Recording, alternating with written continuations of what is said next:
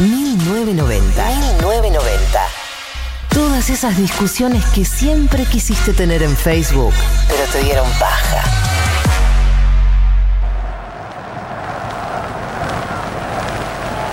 Hoy, hace 21 años, que en este mismo balcón y con un día luminoso como el de hoy, hablé por última vez a los trabajadores argentinos. Fue entonces cuando les recomendé que ajustasen sus organizaciones porque venían días difíciles. No me equivoqué, ni en la apreciación de los días que venían, ni en la calidad de la organización sindical a través de 20 años, pese a estos estúpidos que gritan.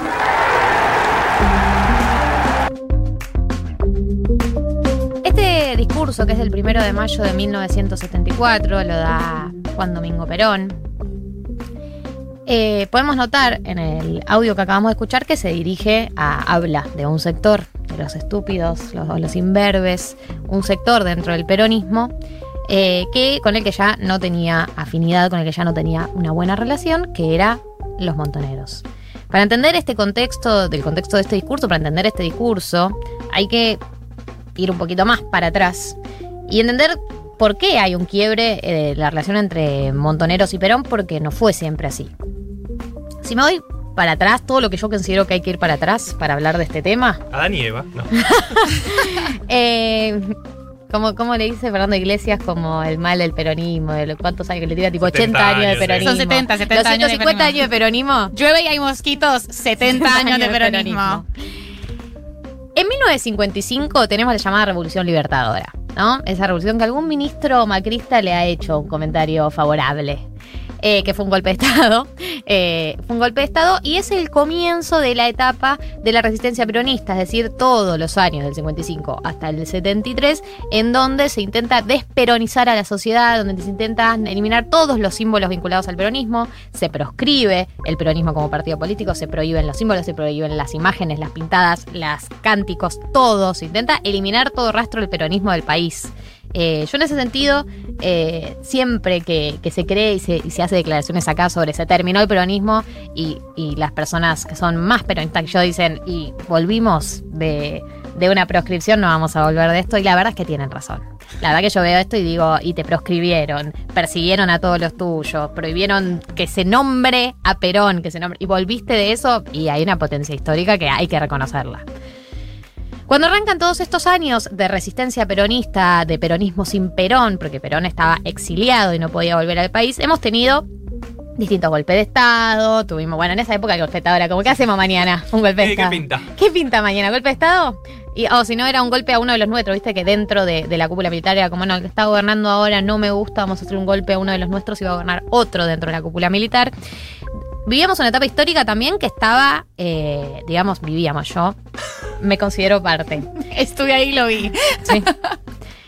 que estaba muy condicionada también por el contexto mundial y global, que es la Guerra Fría, que es la Revolución Cubana, que es todos eventos que estaban sucediendo en América Latina y en el mundo que tenían que ver con la organización armada, con la organización armada y con la posibilidad de hacer la revolución a través de las armas. Argentina no fue ajeno a esa tendencia y en ese contexto, en los primeros años de resistencia eh, frente a la proscripción del peronismo, se empiezan a organizar algunos grupos armados en la Argentina eh, para resistir y para eh, luchar a su manera, que era a través de pequeños atentados, bombas caseras. Al principio, muy al principio era todo como más casero, más chiquito. Los primeros años eran eventos aislados, no hay una resistencia organizada.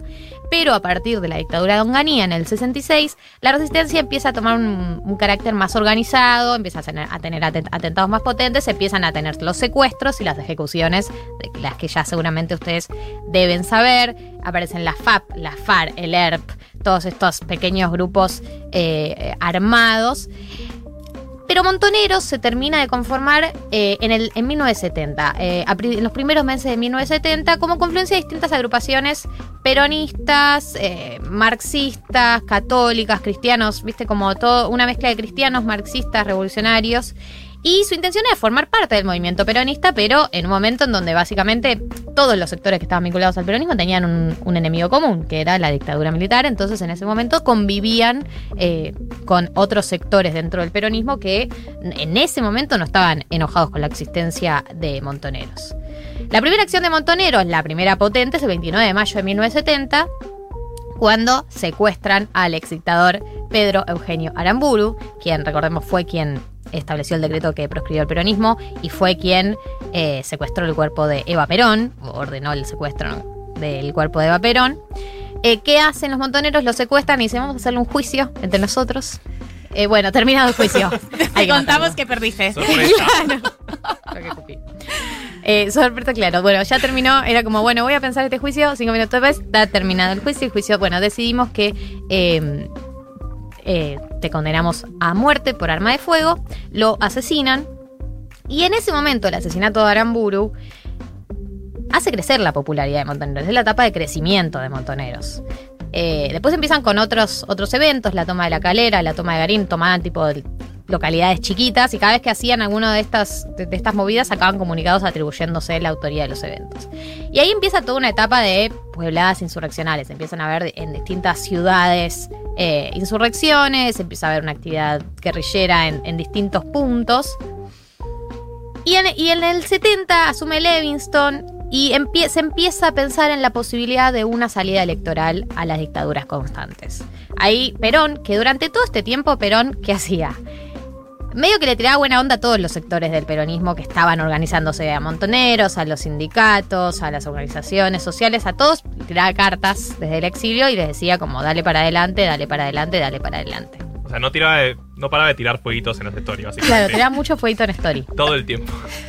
Eh, a todos, a, todos, todas y todos. Como, sí, sí, vos sos el peronismo, dale, dale, no deje morir, que no se corte, que no se corte que no se corte. total.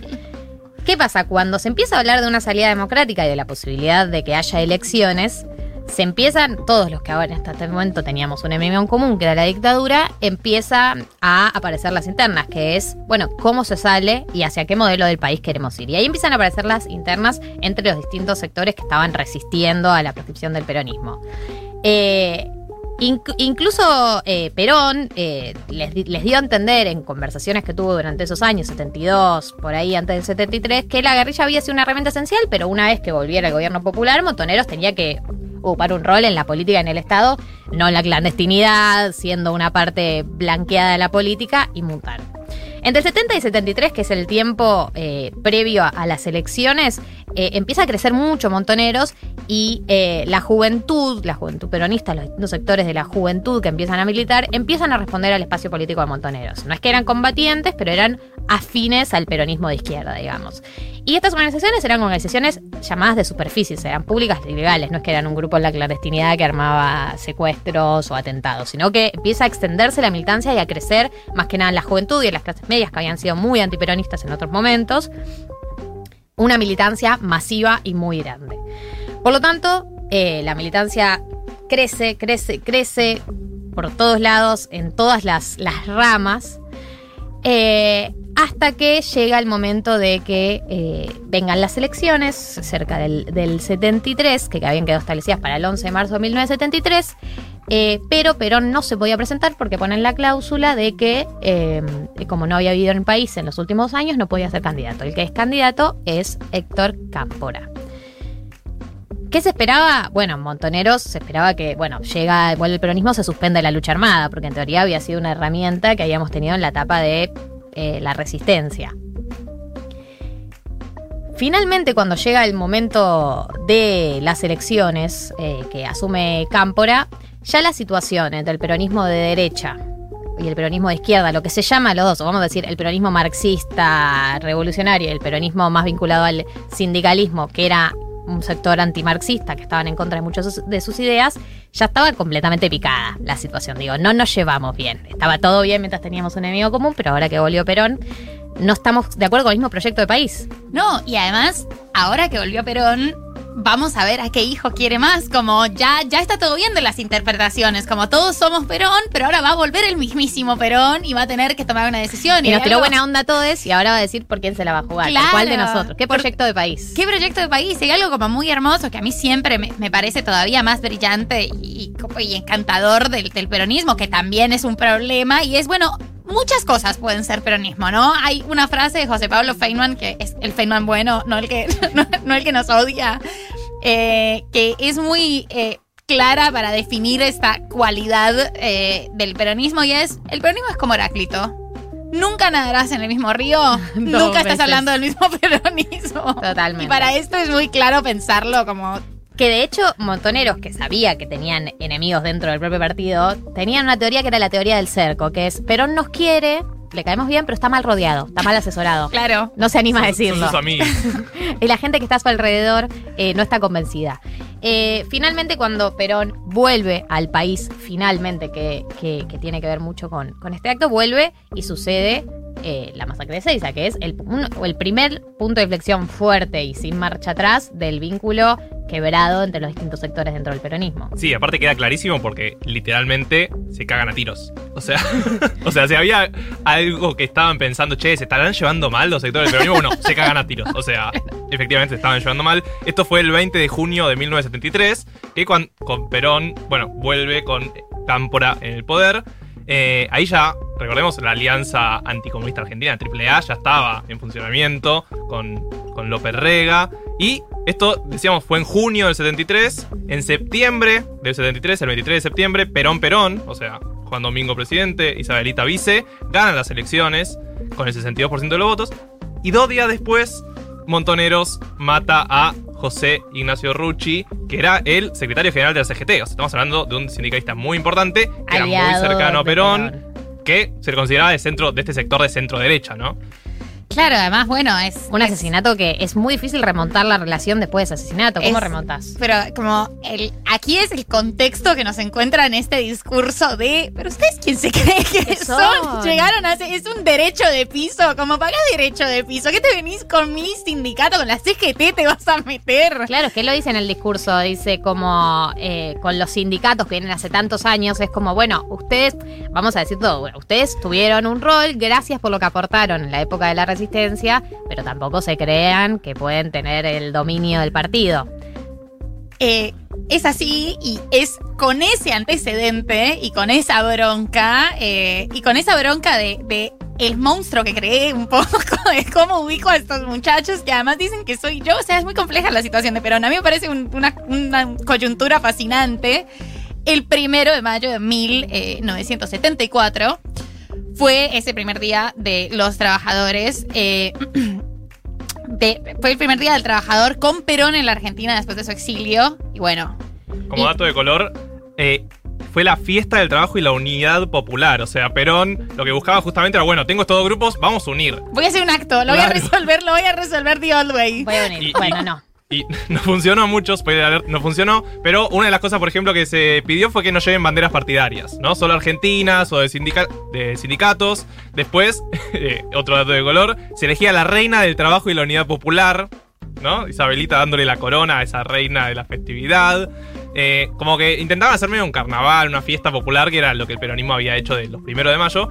Y Montoneros en esa plaza decía: No queremos carnaval, asamblea popular. O sea, ese es el tipo de y Llevan, y llevan aerosoles y se ponen a hacer banderas partidarias ahí adentro. Claro, ahí es la famosa imagen que se ve de la bandera de Montoneros grande en la plaza de mayo sin ninguna otra bandera. Porque claro, no se podía llevar banderas partidarias. Eh, el tema es que, bueno, Perón dice abiertamente, muestra su descontento, pero ya había llegado medio roto las pelotas a, ese discurso, ¿no? El vínculo no venía bien, ya teníamos el, antecedente de Rucci, eh, venía todo bastante mal, blanquea, digo, Perón abiertamente decide plantarse por eh, el sindicalismo o el sector del sindicalismo. Y empiezan estos cánticos que vamos a escuchar ahora, que terminan con montoneros eh, retirándose de la plaza en un video que es completamente choqueante. Escúchenmelo. Decía que a través de estos 21 años las organizaciones sindicales se han mantenido inconmovibles y hoy resulta que algunos imberbes pretenden tener más méritos que los durante 20 años lucharon.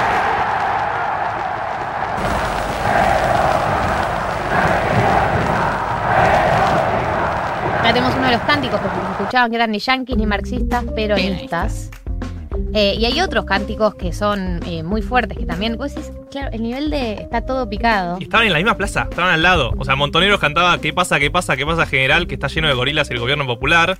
Los otros le respondían Perón evita la patria, la patria peronista. Y después Montonero le decía Perón evita la patria socialista. Era un ida y vuelta al lado, entre dos fracciones que claramente se odiaban.